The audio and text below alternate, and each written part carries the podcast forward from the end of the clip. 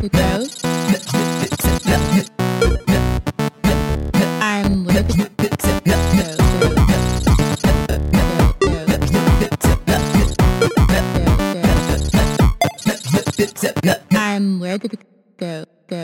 guys! Это новый выпуск подкаста «Между пикселями». Меня зовут Катя, и я веб-дизайнер. Это полезный подкаст о дизайне и для дизайнеров, который поможет поднять чек, уровень и стать востребованным. Go.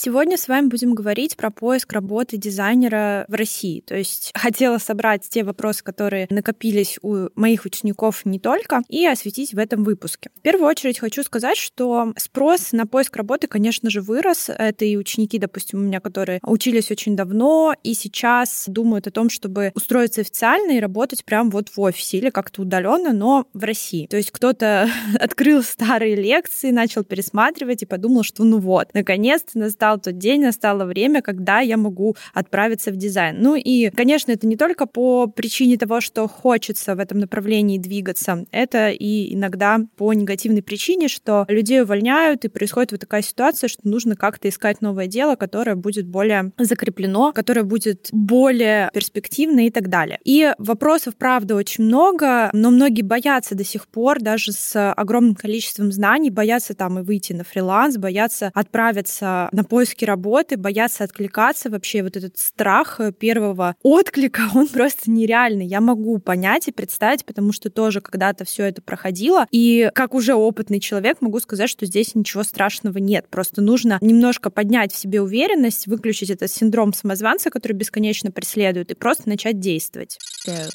Самый, наверное, актуальный вопрос, какую выбрать компанию, российскую или зарубежную? Есть ли смысл вообще сейчас искать работу за рубежом, вообще это реально или нет? Напомню, да, что выпуск сегодня будет о поиске работы в России, но отвечая на этот вопрос, здесь все зависит от ваших стремлений, целей и так далее. То есть если у вас есть знания, есть желание выходить на зарубежный рынок, welcome. То есть не нужно думать, что это тоже какая-то невероятная штука, которая просто невозможно преодолеть. Просто в зарубежных компаниях будет определенный набор действий, которые нужно совершить. То есть он отличается от поиска в России, конечно же, ну и, возможно, требования также будут отличаться. Просто вы должны понять, что именно вы хотите. Если вам супер страшно и вы только новичок, да, я рекомендовала бы начинать хотя бы там с российской компании, даже просто с фриланса, если вы не хотите куда-то устраиваться. То есть я не могу за вас решить, что вам выбрать. Вы можете попробовать себя и в том направлении, и в том, и уже сделать соответствующие выводы. Когда я говорила и в сторис у себя, везде, да, что, конечно, конечно, если исходить из моего предпочтения, я бы выбирала работу в зарубежной компании. Но так как я сейчас нахожусь на Кипре, то, естественно, мне получать зарплату в рублях, ну, максимально невыгодно, потому что здесь э, валюта — это евро. И если вы хотите, соответственно, получать достойный заработок, и вы сами понимаете, что евро к рублю сейчас, допустим, довольно высокий курс у него, и вы должны понимать, что у вас тогда заработок будет выше. Конечно, иметь возможность работать на зарубежную компанию, даже удаленно или даже в будущем туда устроиться, устроиться, я бы смотрела на перспективу, я бы двигалась в этом направлении, но говорить о том, что не нужно устраиваться в России, особенно если у вас нет в планах уезжать из России, вам все нравится, ну, условно, все нравится, конечно, то есть вы хотите остаться там, где вы есть, просто хотите работать именно дизайнером. Тогда какой смысл уезжать за рубеж, ну, не совсем понятен.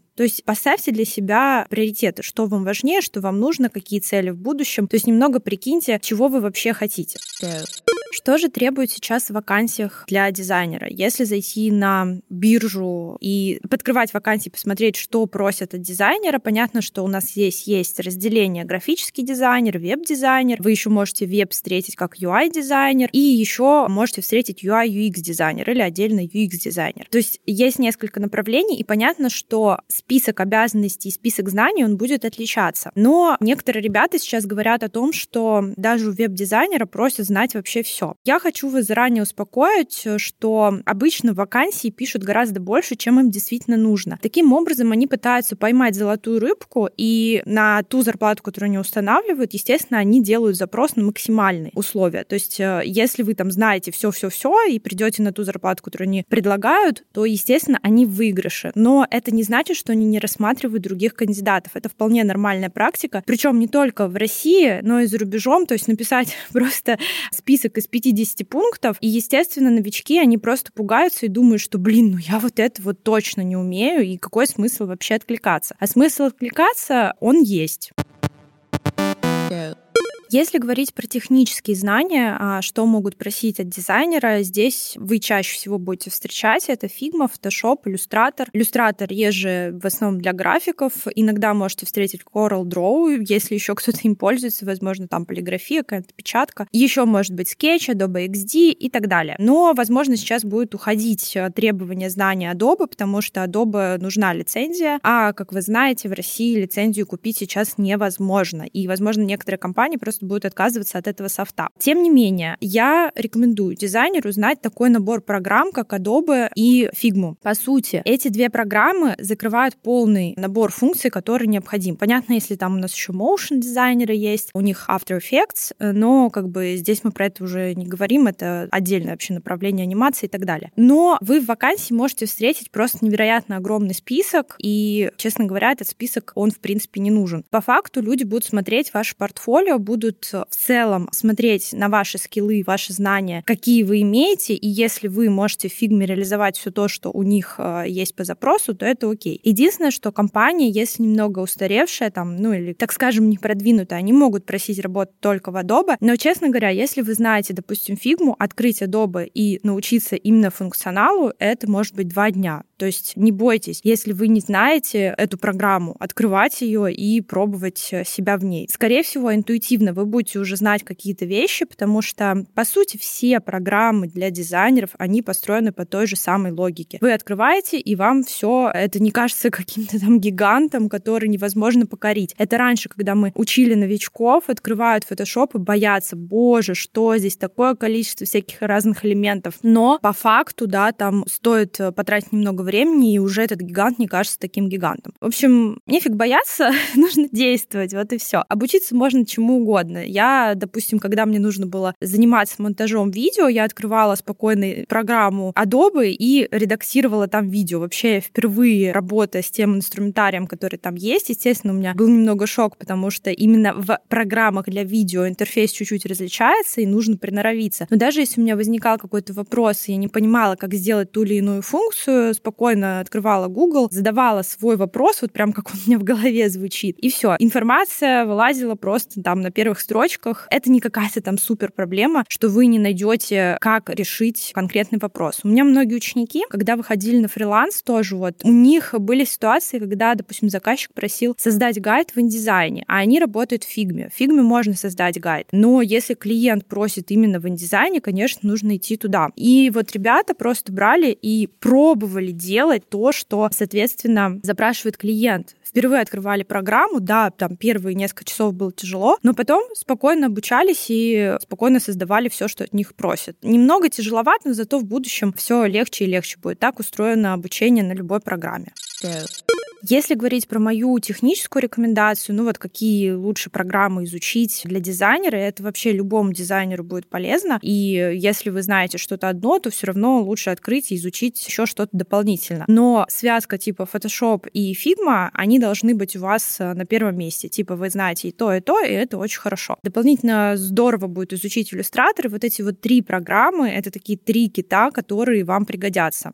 Еще момент с UX-ерами. Понятно, что у них не только знание технических э, программ, а владение различными методологиями, понимание тестирования, понимание вообще проектирования в целом и вообще очень-очень много всяких пунктов. Но если вы не UX и не планируете им становиться, то смотреть на вакансию UX вам вообще нет смысла, потому что UX это уже, так скажем, максимальная стадия э, веб-дизайнера, да, в которой нужно очень хорошо шарить, очень хорошо разбираться. Если без каких-то каких-то специальных э, навыках и знаний, то есть вы нигде этому не учились, то, к сожалению, вы не сможете устроиться на UX. Вам обязательно нужно пройти и получить профильную информацию. Go. Еще очень частый такой вопрос. Мне прилетает, блин, короче, вакансии открываю, там просят э, опыт. Опыта нет. Я вообще только на курсе учусь. И э, нигде опыта не получал. Во-первых, стоит учитывать, что если даже вы сейчас учитесь, вы всегда можете указать, что у вас есть опыт на фрилансе. И вы даже, если учитесь, вы уже можете выйти на фриланс. Это первое. То есть опыт фриланса тоже опыт. Указывать его нужно. Это первое. Второе, это то, что, ну, знаете, это вообще нормальная история, когда вы выходите, допустим, после вуза и пытаетесь найти какую-то компанию, где устроиться работать, и везде просят опыт. Нигде не пишут «новичка возьму» или там «возьму неопытного». Это практически нереально. То есть максимум вы можете найти стажировку за бесплатно, где вам не будут платить или будут платить вообще там тысячу рублей в месяц. Что с этим делать? С этим ничего не делать, просто откликаться, подготовить, соответственно, резюме, портфолио и на собеседовании показать ваши знания. То есть вы можете такой презентацией себя просто перебить вот это требование опыта, то есть вы можете показать, что вы специалист с огромным количеством знаний. Да, может быть, у вас маленький опыт работы в команде или вообще его нет, но вы готовы и открыты для того, чтобы сделать все. У вас горят глаза, у вас такой потенциал новичка, да, хватать вот просто и делать все, все, все. Поверьте, люди и компании, которые нанимают вас, они оторвут вас с руками и ногами только если вы себя хорошо презентуете. То есть вообще я всегда любила больше работать с новичками, нежели более с опытными дизайнерами. Потому что дизайнеры на опыте, простите меня, пожалуйста, вы, конечно, немного ленивые, когда приходите в компанию работать, вы ленитесь, вы отказываетесь от какой-то рутины и так далее. А у новичка горят глаза, он хочет просто делать все, он делает больше, чем него просят. И вы просто вот это ваше желание должны показать, соответственно, на собеседовании. Go. Ну, еще один такой трюк, я говорю ребятам всегда, это поставить там 3-5 месяцев опыта на фрилансе, прям сидеть, проверять, там, заходили ли вы на фриланс 5 месяцев назад или нет, э, никто не будет. Все посмотрят на ваше портфолио, все посмотрят на то, как вы ведете себя на собеседовании и как, возможно, вы сделаете тестовое. Смотреть там, что он 5 месяцев сидел или не сидел в офисе, для кого-то это будет принципиально, но не всегда, поверьте. На вакансии, да, и на работу попадают ребята, которые новички. Как бы мы все заимели опыт, если бы нас никто не брал. Конечно, прежде чем отправлять отклик, подготовьте, соответственно, вашу платформу, в которой вы откликаетесь. Если это HeadHunter, то там нужно все оформить, приложить фотографию, заполнить все возможные данные. И также это ваше портфолио. Портфолио, если у вас слабое портфолио, если у вас там две работы, конечно, вероятность того, что вас вообще пригласят на собеседование, очень мала. Да, спрос сейчас на дизайнеров вырос, и если зайти там вакансии плюс 50, плюс 100, плюс 150 вакансий, вы будете видеть каждый день, они прибавляются, но тем не менее, если у вас две работы в портфолио, конечно, вы уже заведомо проигрываете. Позаботьтесь о том, что хотя бы в портфолио будет пять работ, как минимум. И если говорить конкретно про портфолио, да, что там должно быть? Вы, когда откликаетесь на соответствующую вакансию, если у вас есть проекты по этой теме, это супер здорово, это супер круто. Но создавать под каждую, знаете, тему там финансы, допустим, или доставка еды, если вы под каждую тему будете создавать проекты, конечно, просто времени не хватит. Поэтому Моя рекомендация затронуть такие темы, которые будут плюс-минус актуальны для тех компаний, на которые вы собираетесь откликаться. Создайте, если говорить про веб-дизайнеров, да, создайте им многостраничник, лендинг, и создайте, если, допустим, вы хотите откликаться на дизайнера приложений, соответственно, у вас должны быть в основном приложения, а не наборы лендингов. То есть здесь должна быть стыковка. Так же, как и на фрилансе, вы не можете откликаться на создание сайта, до любого сайта, на создание сайта, а по факту у вас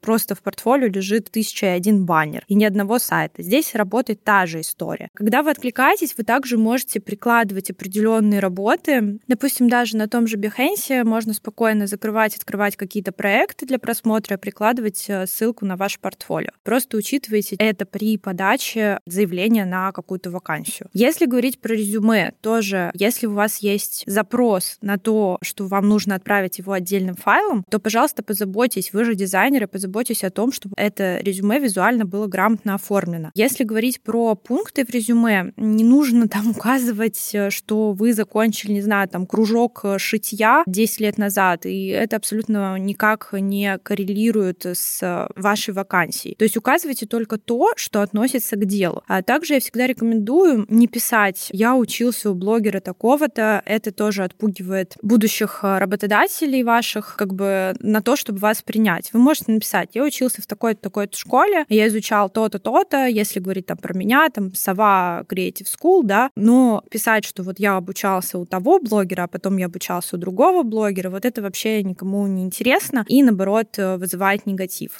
Go. Сразу поясню, что, конечно, это не про то, что у блогеров учиться плохо, это про то, что лояльность человека, она будет падать. Нормальная компания просто не совсем... Они же не знают, допустим, вот что у меня там, если говорить конкретно про меня, что у меня официальная деятельность, что у меня разрешено преподавание, что я даю сертификаты по образцу, и это прям документ, это не просто какая-то бумажка в интернете с печатью, с подписью и так далее. Такое существует не у всех, во-первых. Во-вторых, компания про это не знает, вы ей объяснять это не будете, им нужно, главное, просмотреть ваше резюме, просмотреть ваше портфолио, принять решение, приглашать ли вас на собеседование, тратить ли на вас время или нет. Go. А вопрос тестовых. Нужно ли их делать? Ребят, если вы хотите оказаться в хорошей компании, компания вам действительно нравится, то тестовое это обязательно. И чаще всего при устройстве на работу тестовые дают 99%. Без этого никуда. Единственное, что я рекомендую вам оценивать это тестовое, если вы видите, что это там, знаете, работа не на 3 часа, допустим, а на несколько дней, и это целый проект, а не кусочек, то тогда это немного неадекватно, потому что некоторые компании могут давать свои реальные проекты для того, чтобы их реализовывали другие дизайнеры, и они уже их отдавали потом клиентам. Это супер стрёмно, но такое существует. Поэтому, когда приходит тестовое, оценивайте его количество времени. Некоторые компании даже платят за тестовое, и это вполне нормально. Но если даже не платят, но вы видите, что это кусочек работы, который покажет вашу стилистику, и подходите ли вы конкретно к этой компании, это ничего страшного.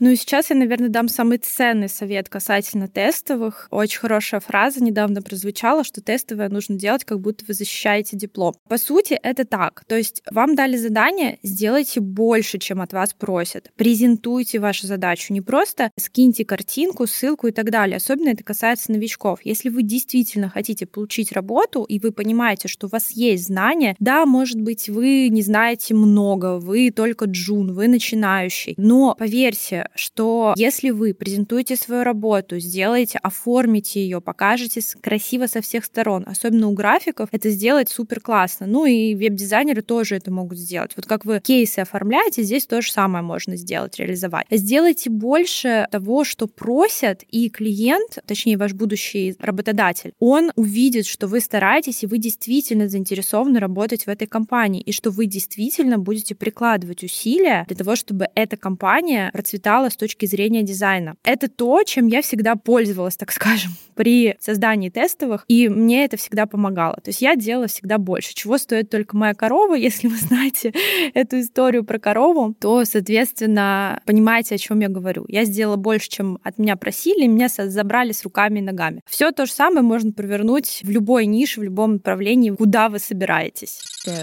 Ну и, к слову, пока я тоже говорила там про тестовое, хочу еще сказать, что портфолио ни в коем случае не присылается в архивах, не присылается ссылкой на диск Google или еще какой-то диск. Обязательно оформляйте. Оформляйте проекты на специализированных сайтах, Dribble, Behance, оформляйте проекты на своем личном сайте. То есть вот эти все архивы, это сразу, сразу нет собеседование. Собеседование — это, как бы, так скажем, возможность любому человеку да, получить место, презентовать себя так э, на определенную должность с определенной суммой заработной платы. Да. Здесь вы должны показать себя максимально круто, максимально красиво. Вы должны быть уверенным в себе. И лучше, если вы потренируете свою речь, подготовите эту речь, если вы расскажете, вот, ну, как-то самопрезентуете себя еще кому-то, чтобы не было вот этой нервозности. Понятно, что нервничать на собеседовании это вполне нормально, но если вы будете держаться уверенным за то, что вы знаете, у вас есть хорошие знания, у вас хорошее портфолио, не бояться, что вы как будто пришли вот на собеседование, вас сейчас покусают, и это как будто экзамен, и вам нужно там отвечать на тысячу один вопрос. Понятно, что отвечать на вопросы нужно, но поверьте в свои силы, что если вы подготовитесь, если вы составите презентацию себя, если вы будете говорить уверенным голосом, держать осанку, если вы будете рассказывать о своем деле так, что у вас просто горят глаза, и вот это все заражает вокруг вас всех окружающих, поверьте, вы пройдете собеседование. Не пройдете, если только придет такой же человек, как вы, или еще даже лучше. Поэтому собеседование — это возможность новичков проявить себя, быть уверенным в себе. Здесь вы выигрываете за счет того, что даже если у вас нет опыта, вы можете своей харизмой, своими навыками презентации можете просто зацепить, и просто без вас человек поймет, что он просто не сможет сможет э, жить э, без такого крутого дизайнера. Ну, понятно, что собеседование — это отдельная тема, и, наверное, лучше стоит вообще записать дополнительный подкаст, рассказать все более подробно, как это проходит, как подготовиться. Если у вас будут конкретные вопросы, обязательно мне пишите, и я подготовлю выпуск. Потому что, конечно, уместить в минуту всю информацию, которую нужно знать на собеседовании, как вообще помочь вам расслабиться и как быть уверенным в своих силах, это, конечно, у меня не получится сейчас сделать, и тема выпуска у нас немного другая.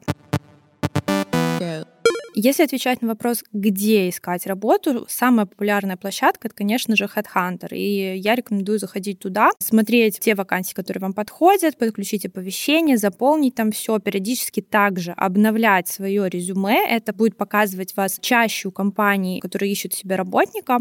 Это тоже очень хорошо. Поэтому пользуйтесь на здоровье. Но также можно искать работу отдельно конкретным компаниям, заходить на их сайты и находить э, страницу отдельную для вакансий. Наша команда обычно у них тоже это все вывешено. Но вы можете воспользоваться еще таким лайфхаком, даже если нет такой страницы, но есть контакты и есть информация о том, что у них есть дизайнеры. Вы можете написать письмо с резюме, соответственно, приложить информацию о себе, приложить портфолио, предложением с вопросом о поиске работы. Так тоже можно делать. То есть если вы конкретно хотите работать в какой-то специальной компании, на которую вы уже сто лет смотрите. А также не стоит отсеивать Behance, потому что там есть и русские компании, которые можно смотреть и подкликаться на вакансии, причем там это очень удобно. Некоторые компании просто можно поставить отклик, и, соответственно, больше ничего делать не нужно. Единственное, не забудьте оформить грамотно Behance, заполнить всю информацию о себе и написать о себе, а не просто ставить строки пустыми. То есть это тоже определенного вида работа.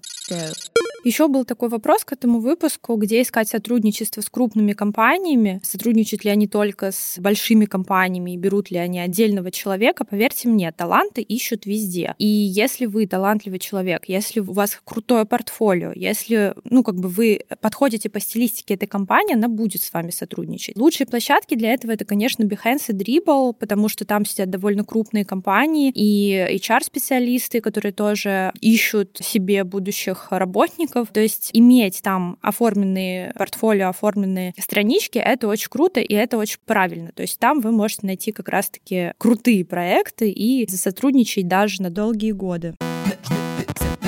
Ну и в завершении этого выпуска хочу в целом сказать, да, что не так страшен черт, как его малюют, потому что все-таки все зависит очень сильно от вас самих, от э, вашей презентации, от вашего портфолио, от ваших знаний, от ваших стремлений. Если вы будете вести себя как вялая помидорка на собеседовании, то, соответственно, никому вы нафиг не нужны. Поэтому берите себя в руки, вот собирайте, как будто представьте вы, что вы вообще компания, вы крупный проект, и с вами хотят хотят сотрудничать практически каждый человек. И вот с этой уверенностью нужно идти. И на собеседование нужно откликаться, и нужно вкладывать все усилия для того, чтобы получить эту работу. Если у вас действительно есть цель работать в офисе, и вы действительно хотите найти постоянную работу в России, пожалуйста, просто поймите, что вы должны взять все ваши знания, взять все ваши мотивации и направить их вот в единую вот эту точку поиска работы. И сделать все и быть уверенным в том, что у вас все получится. Если у вас остались какие-то вопросы после этого выпуска, обязательно присылайте мне их в личные сообщения в директ. Ну и не забывайте ставить звездочки в iTunes. Это мне очень помогает и мотивирует записывать все больше и больше выпусков. Услышимся уже совсем скоро. Всем пока. I'm